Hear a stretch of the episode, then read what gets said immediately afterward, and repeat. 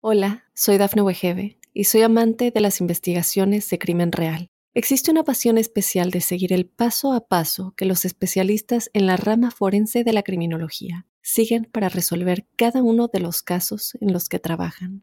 Si tú, como yo, eres una de las personas que encuentran fascinante escuchar este tipo de investigaciones, te invito a escuchar el podcast Trazos Criminales con la experta en perfilación criminal, Laura Quiñones Orquiza en tu plataforma de audio favorita.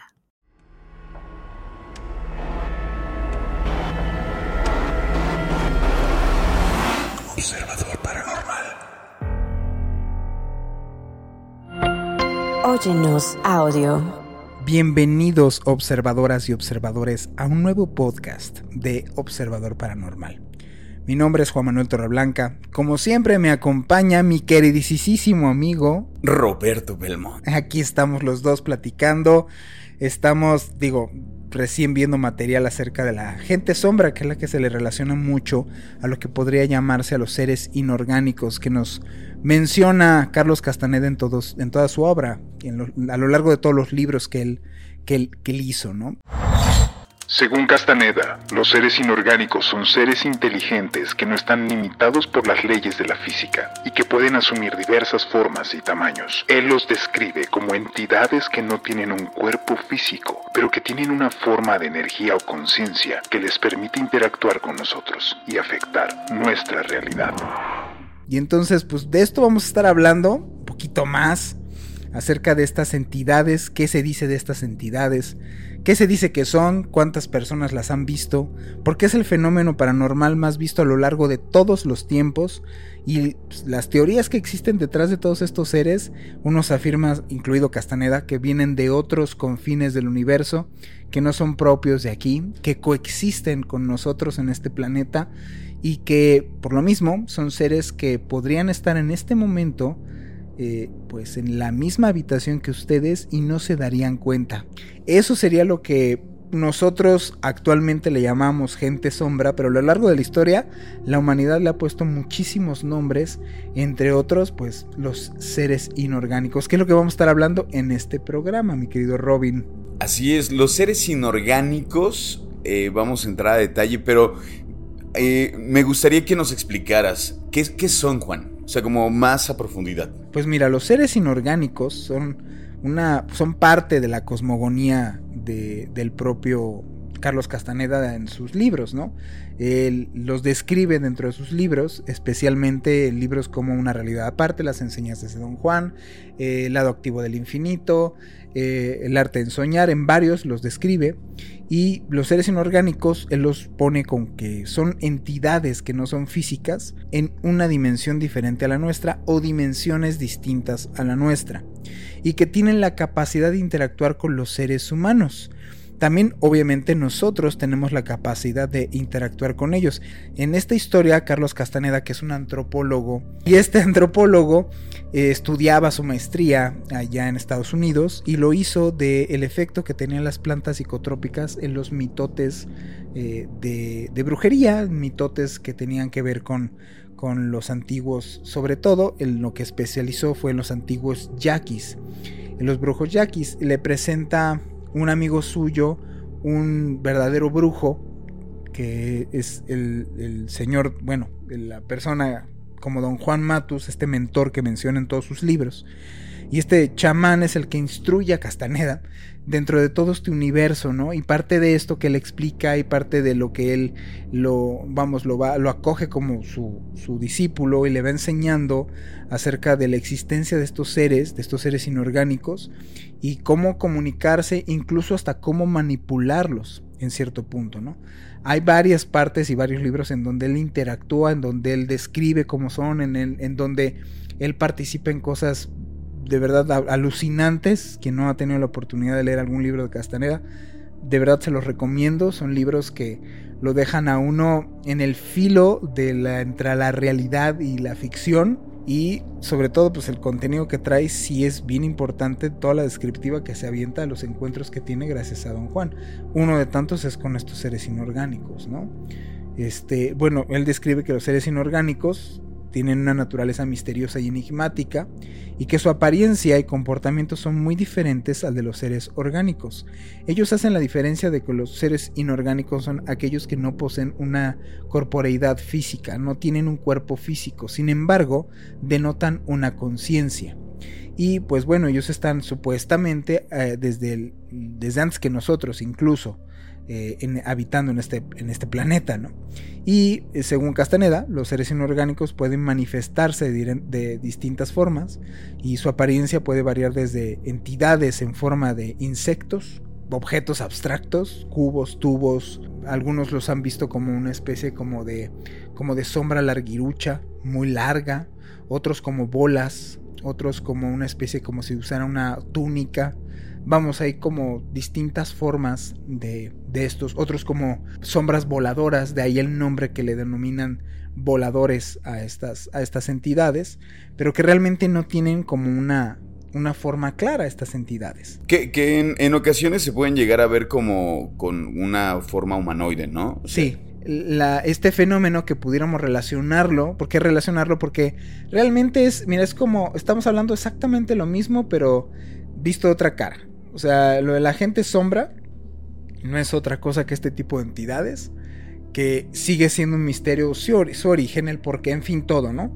Pero es una manera distinta de nombrar a exactamente lo mismo.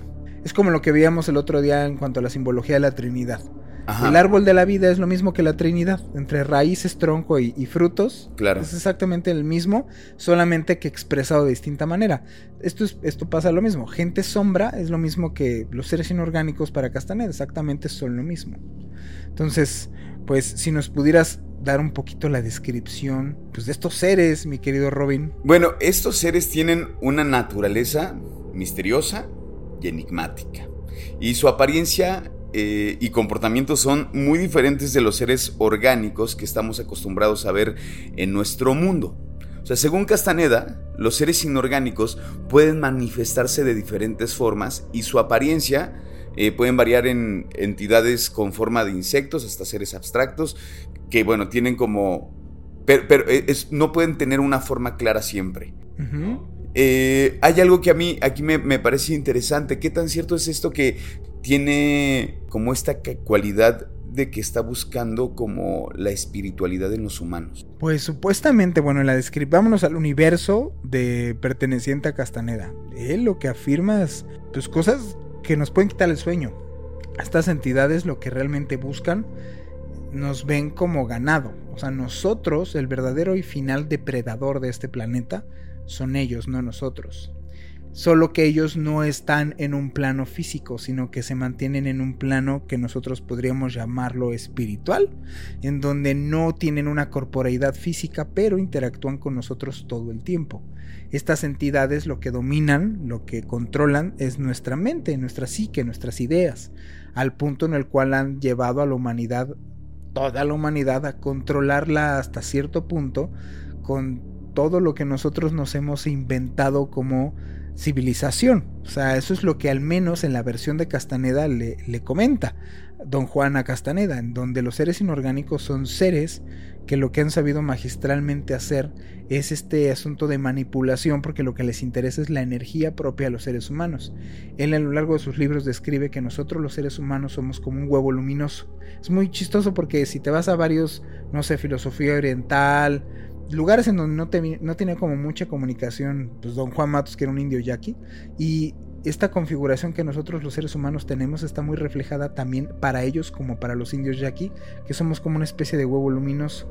Él lo describe que este huevo luminoso, lo que realmente sería lo que nosotros somos, que somos energía, como del el huevo luminoso, para, para dimensionarlo en un Tratar de dimensionarlo en un plano físico sería del tamaño de tus brazos extendidos. Eso sería como el largo de tu, del huevo luminoso, igual de tus piernas. Es como una especie precisamente como de, de un huevo que se deforma dependiendo a donde tú o cómo te desplaces.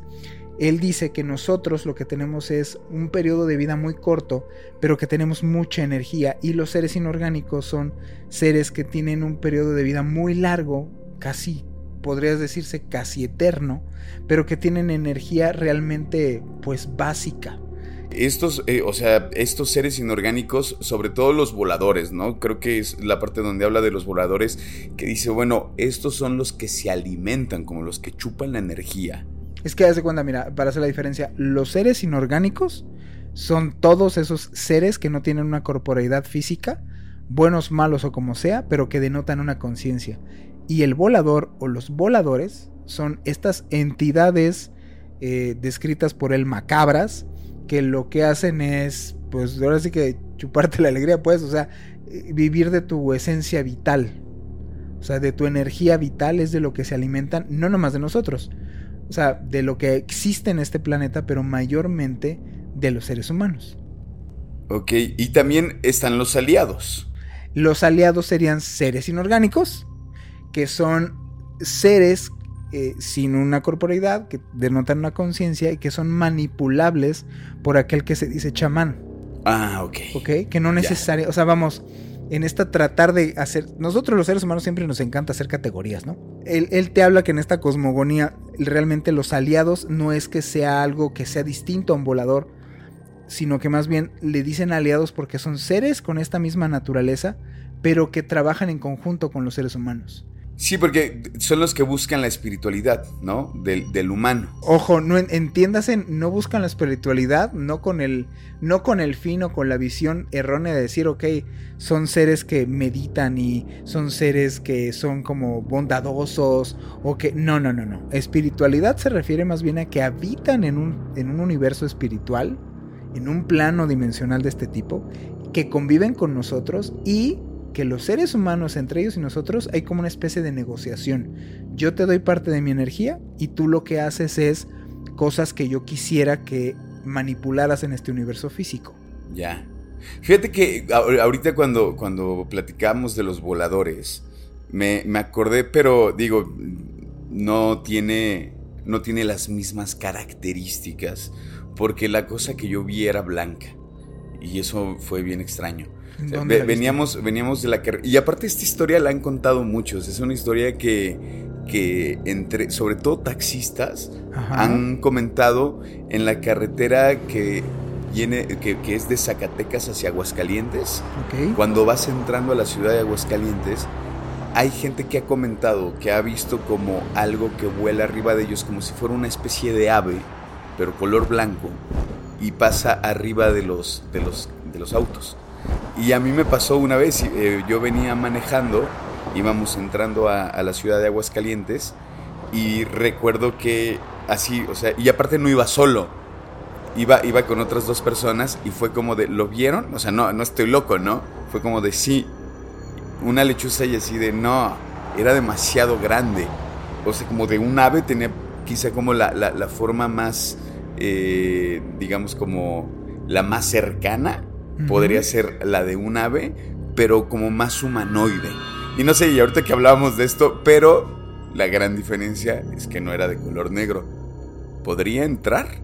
Pues es que de hecho, mira, en este, en esto, en esta descriptiva, em, siempre pasa como lo que, lo que hemos platicado aquí. Esto es como hablar de un mismo tema y en, pues, puntos distintos de vista, ¿no? Para llegar como o tratar de llegar a una definición completa, ¿no? Los antiguos toltecas que menciona este don Juan le ponen el nombre de este comportamiento de volar, porque parecía que volaban, entonces por eso le decían el volador o los voladores. En una parte del libro, don Juan, este, don Juan hace ver a Carlos al volador.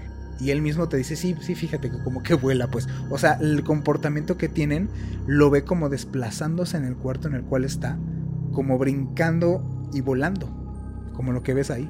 Entonces, podría caber tu historia en eso. Sí. Es muy, muy común. Esto que vamos a platicar, este tema, puede cuadrar en mucho, en muchas historias, porque es el, pues, precisamente es el fenómeno más visto, más representado en toda la historia. Este en particular, gente sombra, seres inorgánicos, sombras, este, seres incorpóreos.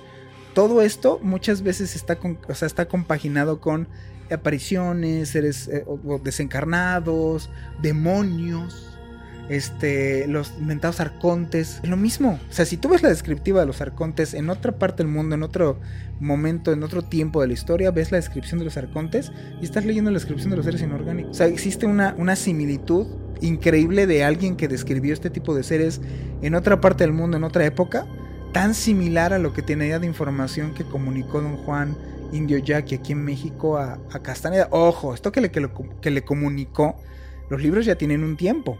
O sea, aunque es un México contemporáneo, es un México de los 60, 70 y 80. Entonces estás hablando de que no había redes sociales, no había Facebook, no había WhatsApp, no había manera de que, de que tuvieras tal o tan fácil el acceso a la información.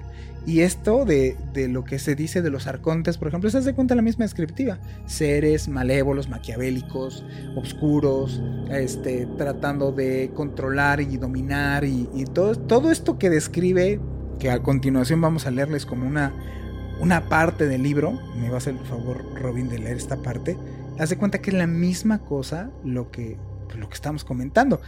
Pero antes, vamos a un primer corte y regresamos. Hola, soy Dafne Wegebe y soy amante de las investigaciones de crimen real. Existe una pasión especial de seguir el paso a paso que los especialistas en la rama forense de la criminología siguen para resolver cada uno de los casos en los que trabajan. Si tú, como yo, eres una de las personas que encuentran fascinante escuchar este tipo de investigaciones, te invito a escuchar el podcast Trazos Criminales con la experta en perfilación criminal, Laura Quiñones Orquiza en tu plataforma de audio favorita. El emisario, según Castaneda, es un ser inorgánico inteligente que existe en un plano de realidad diferente al nuestro. Se describe como una fuerza o entidad que tiene la capacidad de conectarnos con la totalidad del universo y la existencia, y que puede ayudarnos a comprender mejor nuestra realidad. Él creía que el emisario es una fuerza que puede ayudarnos a liberarnos de nuestras limitaciones y a descubrir verdades profundas y esenciales que de otra manera serían inaccesibles para nosotros. Estamos de regreso en Observador Paranormal con los seres inorgánicos y entrando un poco de fondo a lo que nos compartió el buen Castaneda a partir como de sus palabras y sus experiencias, pues de todo lo que él aprendió con Don Juan y que decidió pasarlo a estos libros. Exacto, o sea, que nos quede claro antes de que nos compartas qué decía él, es esto es para que la gente no lo crea, simplemente para que lo analice, lo piense, lo, lo mastique un poquito, le dé el beneficio de la duda.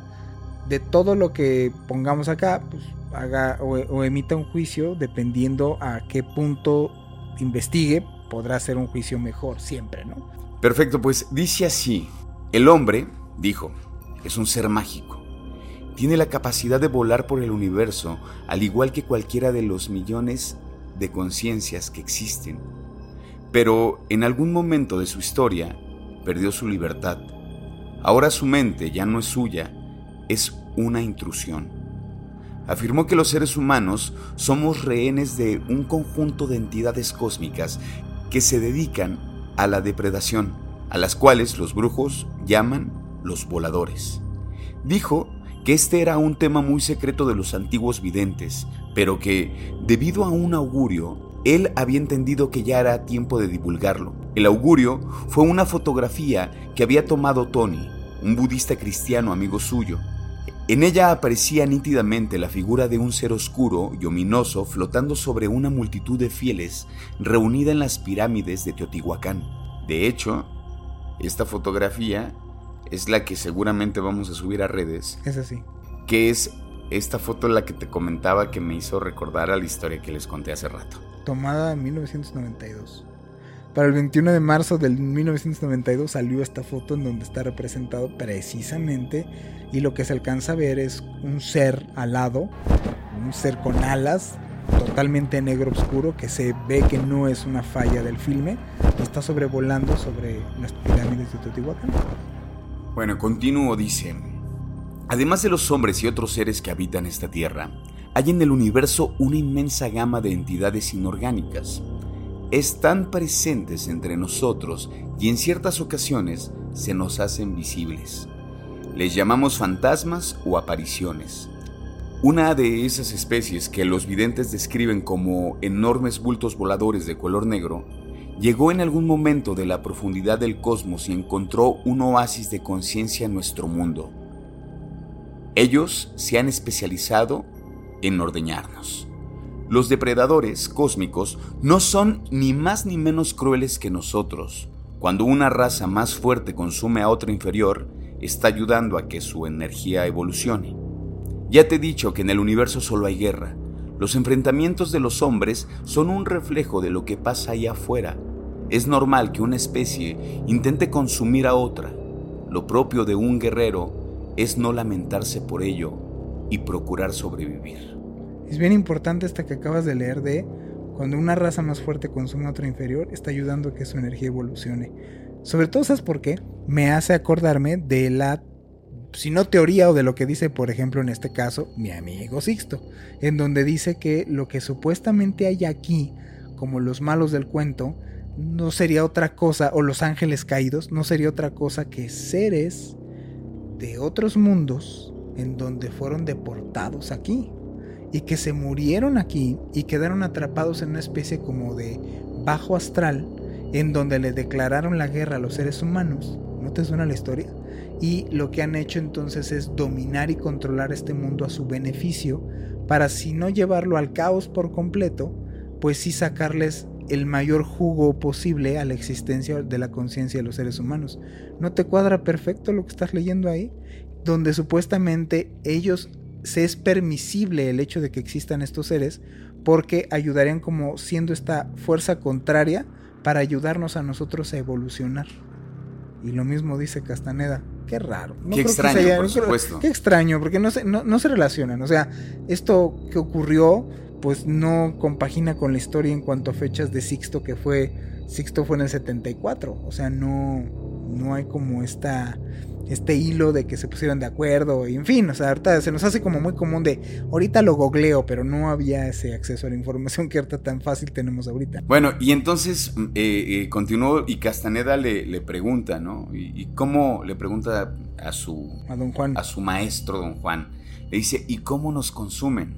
Y don Juan le dice, a través de nuestras emociones, debidamente encausadas por el parloteo interior. Han diseñado el entorno social en tal forma que estamos todo el tiempo disparando oleadas de emociones que son inmediatamente absorbidas. Sobre todo, les gustan los ataques de ego, para ellos ese es el bocado más exquisito. Tales emociones son iguales en cualquier lugar del universo donde se presenten y ellos han aprendido a metabolizarlas. Algunas nos consumen por lujuria, la ira o el temor, otros prefieren sentimientos más delicados como el amor o la ternura, pero todos ellos están interesados en lo mismo. Lo normal es que nos ataquen por la zona de la cabeza, el corazón o el vientre, ahí donde guardamos el grueso de nuestra energía. Dices que se trata de un intercambio, pero ¿qué ganamos nosotros con semejante despojo?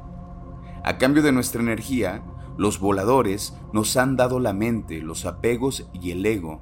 Para ellos, no somos sus esclavos, sino una especie de obreros asalariados, privilegiaron a una raza primitiva y le dieron el don de pensar, lo cual nos hizo evolucionar. Más aún, nos ha civilizado. De no ser por ellos, aún estaríamos escondidos en cuevas o haciendo nidos en las copas de los árboles. Los voladores nos dominan a través de nuestras tradiciones y costumbres. Son los amos de las religiones, los creadores de la historia, escuchamos su voz en la radio y leemos sus ideas en los periódicos. Ellos manejan todos nuestros medios de información y nuestros sistemas de creencia. No sé si te pasa, y yo creo que quien nos está escuchando en esas le puede pasar. Escuchas esta, esta parte que describe y hay algo, hay algo en uno que como que se mueve, ¿no? Como que lo toca, como que hay una especie de sí, sí.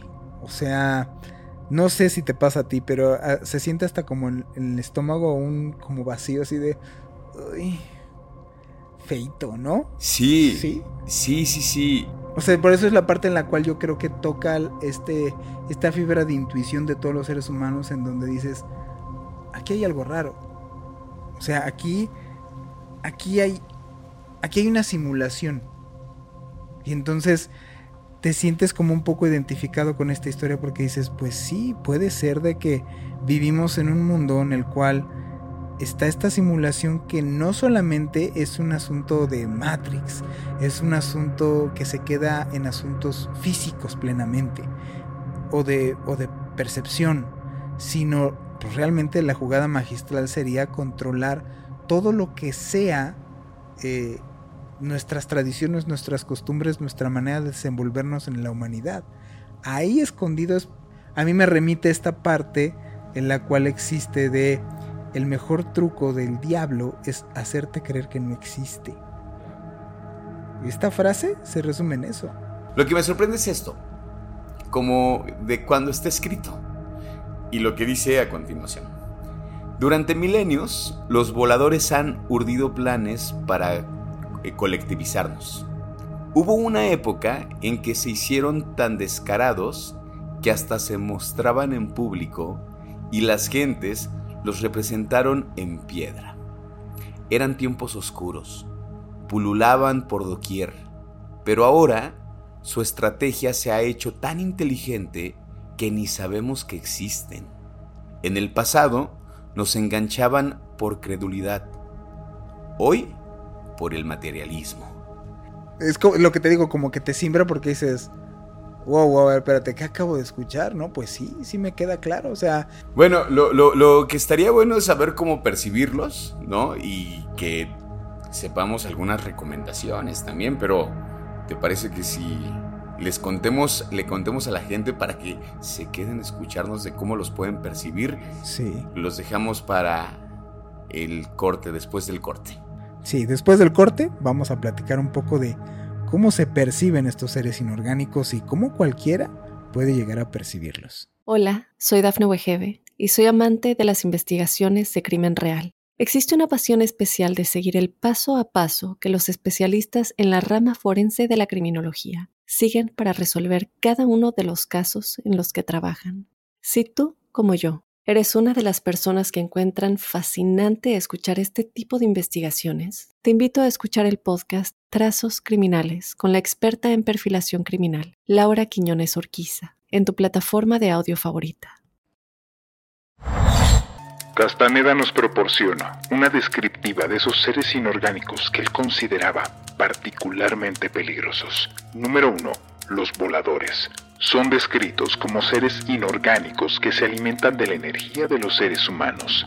Según Castaneda, los voladores son muy astutos y pueden tomar muchas formas diferentes, lo que los hace difícil de detectar. Estos, según Castaneda, hicieron una jugada magistral. Se esconden en nuestros pensamientos. Número 2. Los predadores son seres inorgánicos que se alimentan de la conciencia humana. Según Castaneda, los predadores se ven a sí mismos como los amos del universo y su objetivo es mantener a los seres humanos en un estado de miedo y confusión para poder alimentarse de ellos. Por último, los más peligrosos, los demonios. Según Castaneda, son seres inorgánicos que se describen como entidades malignas que buscan causar daño y destrucción. Según Castaneda, los demonios son particularmente peligrosos porque pueden tomar muchas formas diferentes y pueden ser muy difíciles de derrotar. Pues regresamos en esta última parte del podcast. Ojo, sí quiero advertir aquí a la gente que nos está escuchando una gran advertencia en donde las cosas que comentemos aquí acerca de cómo percibirlos, primero, pues, pues sí es, digámoslo así, una metodología que él explica en sus libros, Carlos Castaneda. Parte de ella la he comunicado en los podcasts que nos han ha seguido. Esta recomendación de verse las manos en los sueños está tomado de este libro del arte en soñar justamente porque nosotros podemos acceder a este universo, él le llama al reino de los seres inorgánicos, a través de nuestros sueños. Entonces, la advertencia de que no recomiendo en ningún momento estar haciendo estas prácticas simplemente por divertimento. Si tú estás en una búsqueda espiritual y estás en una búsqueda, este, digámoslo así, de un más allá, eh, esto es totalmente solo una recomendación, estamos leyendo lo que puedes llegar a encontrar en sus libros, pero no, no decimos que esto sea muy recomendable para las personas, ya que trae sus peligros. sí, definitivamente yo creo que es algo que nos gustaría dejar muy en claro Sí. que el podcast no está sugiriendo que ustedes vayan y busquen a estos seres y ni de lo que hemos estado hablando, ¿no? O sea, como no estamos haciendo recomendaciones con deberías de jugar a la Ouija. Así busca-". es. No, wow, wow, no. Por ahí no va el podcast, estamos solamente compartiendo información. Y bueno, para hacerles la descriptiva de en dónde estos seres inorgánicos o cómo se perciben, dónde, estén- dónde se encuentran, cómo puedo percibirlos, Castaneda sugiere que estar en un estado alerta de conciencia expandida y bueno, entonces eso te ayuda a detectar su presencia. Describe Castaneda que en este esto implica estar atento a los cambios en tu entorno, como movimientos de objetos, luces extrañas, sonidos inusuales, entre otros. Los seres inorgánicos pueden estar su presencia disfrazado con, o sea, en cosas tan sencillas como que vas caminando en la calle y sin motivo aparente, sin ser un día lluvioso o que pueda llegar a, llover, estás en un día soleado, vas caminando y de repente hay una ráfaga de viento. Esto se, se ha explotado incluso en las películas en donde antes de anunciar que viene una calamidad, ves a los personajes que van caminando y de repente viene esta ráfaga de viento o esta ventisca. Este tipo de entidades puedes identificarlo con ese tipo de, de manifestaciones como fuera de serie, ¿no? Y bueno, bueno, Castaneda también enfatiza que la importancia de trabajar con estos aliados, porque él le menciona los aliados, cuidadosamente seleccionados y asegurarse que estén alineados con los objetivos espirituales de uno, en lugar de buscar activamente a los seres inorgánicos, sugiere que es importante enfocarse en las prácticas de la meditación, la visualización y el ejercicio físico como para fortalecer la propia energía personal y aumentar la conciencia expandida, o se hace un poco de disciplina. Eh, él decía, comentaba que los antiguos chamanes hallaron que los sueños daban acceso a este reino de los seres inorgánicos y otros reinos. Llamaron a los seres que allí habitan los aliados. Este término no es adecuado, ya que desde luego ya que esos seres no son capaces de actuar como aliados realmente. Son seres eh, realmente espeluznantes y pueden ser contactados a través del ensueño, que es una técnica de exploración y expansión de la conciencia mientras se está dormido. A través del ensueño es posible comunicarse con estos seres inorgánicos, aprender de ellos, interactuar, trabajar con ellos y bueno, para los chamanes era lograr objetivos en común. Cuando se habla de estos brujos que dominan a seres, que controlan, que hacen como esta especie de invocaciones y que manipulan a seres para hacer ciertas tareas, estamos hablando de esto mismo. Castaneda sugiere que el ensueño se puede lograr a través de la práctica de la meditación y la relajación profunda, como ya lo hemos comentado, justo al momento de dormir. Yo lo que personalmente les puedo decir que me ha sucedido y que yo lo llevé a la práctica y es tal cual es, al momento en el cual te estás quedando dormido, estar pensando que te vas a ver las manos, hacer una especie de retrospectiva y análisis de qué hiciste en el día para tratar de limpiar como tu mente de alguna alguna visión que pudiera llegar a pasarte de que fue algo que sucedió en el día, hacer como una especie como de recapitulación de tu día. Y después de esto lo que yo hacía personalmente era tratar de decir mi nombre y evocar que iba a verme en mi sueño las manos. Y por último, eh, hacía este ejercicio de les ha sucedido a todos los que nos han escuchado, si no, eh, pongan un poquito más atención a sus propios, a su propio cuerpo, a su propio físico. En el momento que te estás quedando dormido, que es como cuando hasta dejas de escuchar, es un cierto momento en el cual estás siendo pasando de esta conciencia eh, del mundo que te rodea a pasar a ya no estar consciente realmente de este entorno que tienes a un lado. Es como pulir esta como salida que vas a tener de oportunidad para ir a, a, esto, a estos lugares de ensueño. Acto seguido, pues vas a empezar a dormir, bueno, vas a empezar a soñar, perdón, y después viene el tratar de verte las manos en tus sueños, ¿ok? Entonces, bueno, según Castaneda, el ensueño es una técnica para acceder a esta realidad no ordinaria, donde los seres inorgánicos existen, son una realidad. Es una manera, digámoslo así, de nosotros poder interactuar con la dimensión en la cual ellos se encuentran. A través de este ensueño es posible comunicarse con estos seres inorgánicos, ¿ok?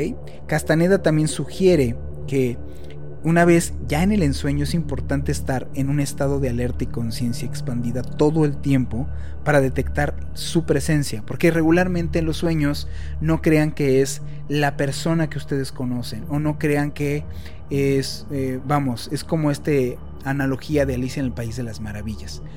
Porque tenemos la concepción de, ah, ser inorgánico me voy a, a enfrentar o me voy a confrontar a algo que parece una persona o un animal o relacionado al mundo físico.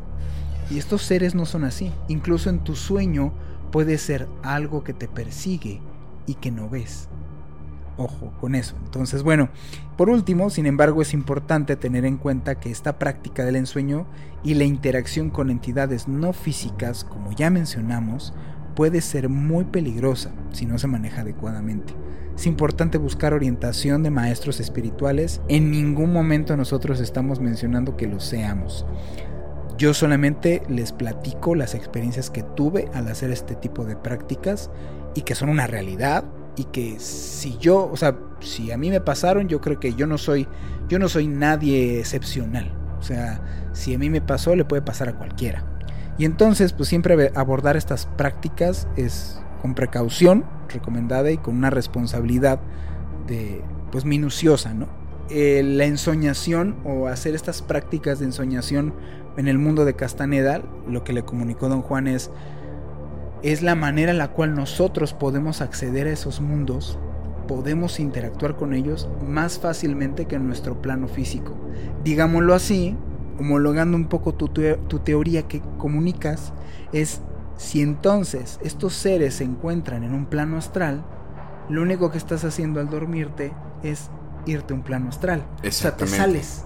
Exacto. ya no es tu cuerpo físico, ya es tu cuerpo astral. Entonces, ya la interacción es más directa porque eres tú pasándose a un lugar en donde eres más perceptible por ellos y ellos de ti.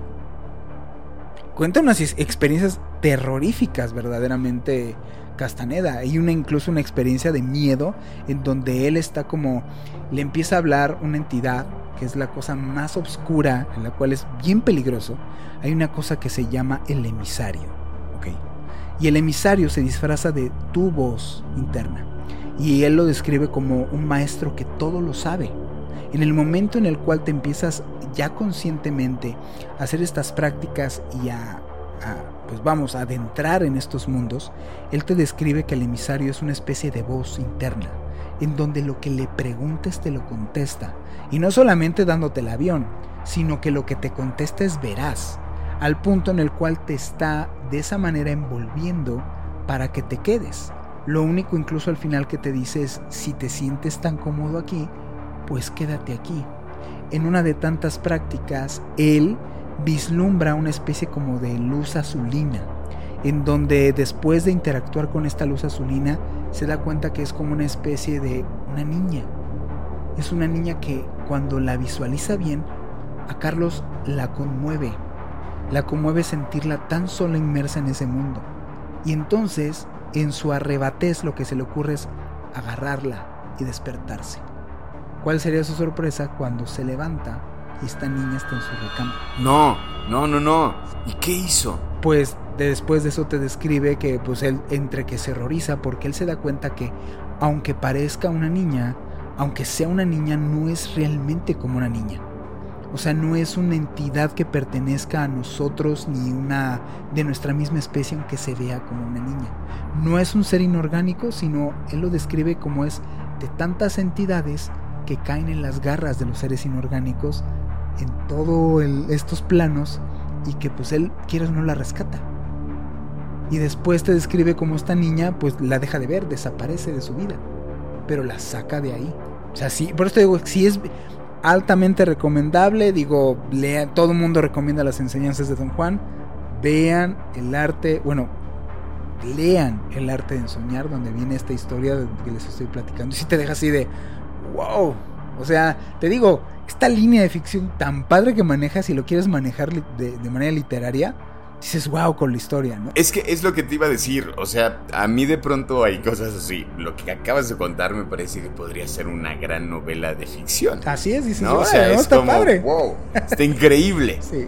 Pero digo, no sé, como adentrarse a, la lectura de Castaneda estaría buenísimo, como... Y, no sé, o sea, yo te escucho hablar y, de verdad que ojalá que en algún momento la gente me, me, voy a empezar a grabar mis caras mientras tú empiezas a hablar. Porque de verdad es como de, no es cierto. Y luego es inevitable decir el no, porque sí me asusto, es real, como digo, ¿qué pasó con la niña? Yo, yo, yo, por ejemplo, lo que te puedo compartir de experiencia de ensoñación, recuerdo perfecto, soy un señor, a mí abiertamente no me da miedo decir mi edad, soy un señor de 42 años, y esta experiencia la tuve cuando tenía 14. Y la recuerdo, me jacto de tener muy buena memoria, pero esta la recuerdo como haz de cuenta que la soñé ayer fue la descripción que te puedo dar de es, esa ensoñación. He tenido otras, pero de esa ensoñación, esa primera ensoñación fue, es más real que esta realidad. Así.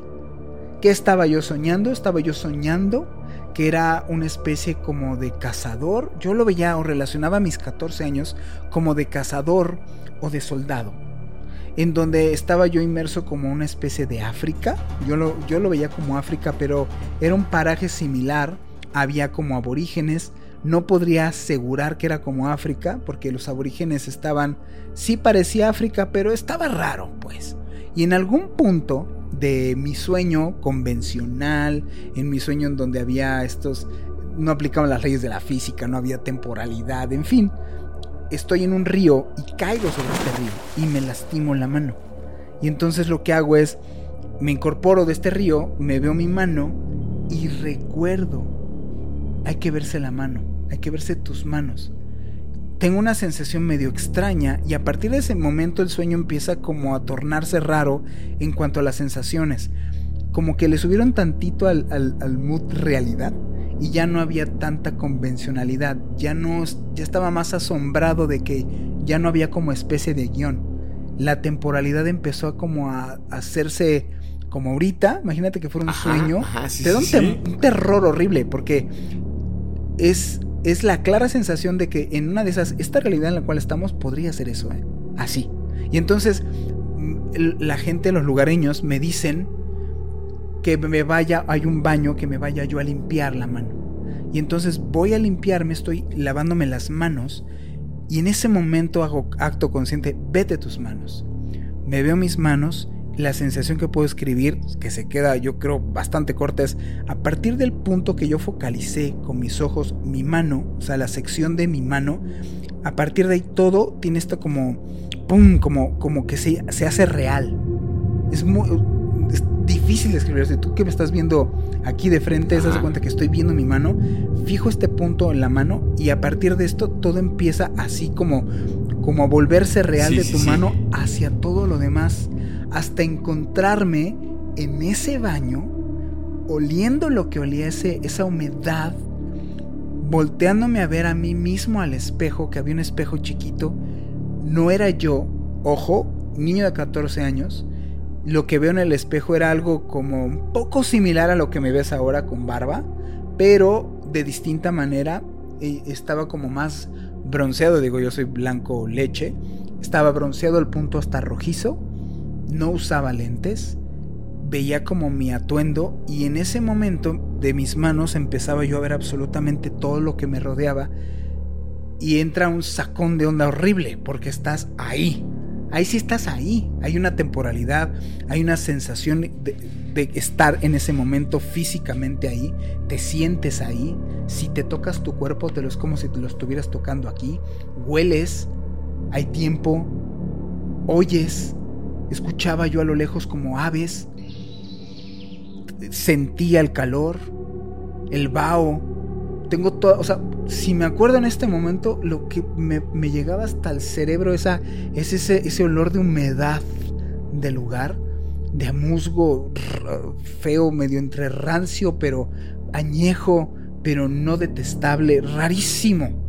Esto te estoy diciendo que si pudiéramos ponerlo en tiempo, me duró el chiste 10 segundos, 10, 15 segundos.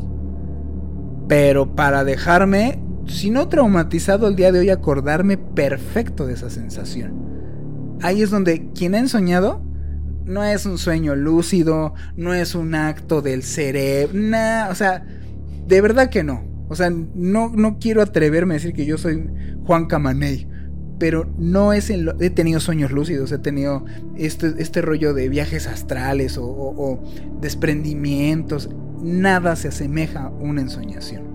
Y está de terror, de miedo, estás ahí, te das cuenta que, como diría don Juan, en una de esas te puedes ir con todo y tenis. Ahí se los dejamos de tarea. bueno, ya es el final de nuestro podcast. Bueno, estén pendientes porque vamos, estamos convocando a que la gente, vamos a hacer una dinámica en donde vamos a preguntarle a Josué Velázquez, el conocido por esta llamada a la mano peluda al programa de el fallecido Juan Ramón Sáenz, declarado en su momento satánico y que según lo que cuenta él de su propia historia hizo todo para vender su alma al diablo y vamos a hacerle llegar sus preguntas que nos hagan a través de las redes sociales que tenemos de Observador Paranormal. Tanto en Instagram como en Facebook nos pueden mandar sus preguntas, se las haremos llegar directamente a Josué y él nos contestará en uno de nuestros siguientes podcasts las dudas que ustedes tengan. Yo les agradezco estar hasta el final de este programa y pues vamos, no se pierdan Observador Paranormal, para nosotros es un gusto hacer este, este podcast para ustedes. Mi nombre es Juan Manuel Torreblanca. Mi nombre es Roberto Belmont. Y como siempre es un gusto. Hasta pronto.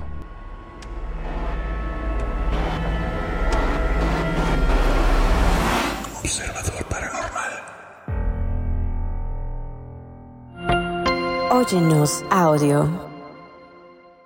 Hola, soy Dafne Wegebe y soy amante de las investigaciones de crimen real. Existe una pasión especial de seguir el paso a paso que los especialistas en la rama forense de la criminología siguen para resolver cada uno de los casos en los que trabajan. Si tú, como yo, eres una de las personas que encuentran fascinante escuchar este tipo de investigaciones, te invito a escuchar el podcast Trazos Criminales con la experta en perfilación criminal, Laura Quiñones Orquiza, en tu plataforma de audio favorita.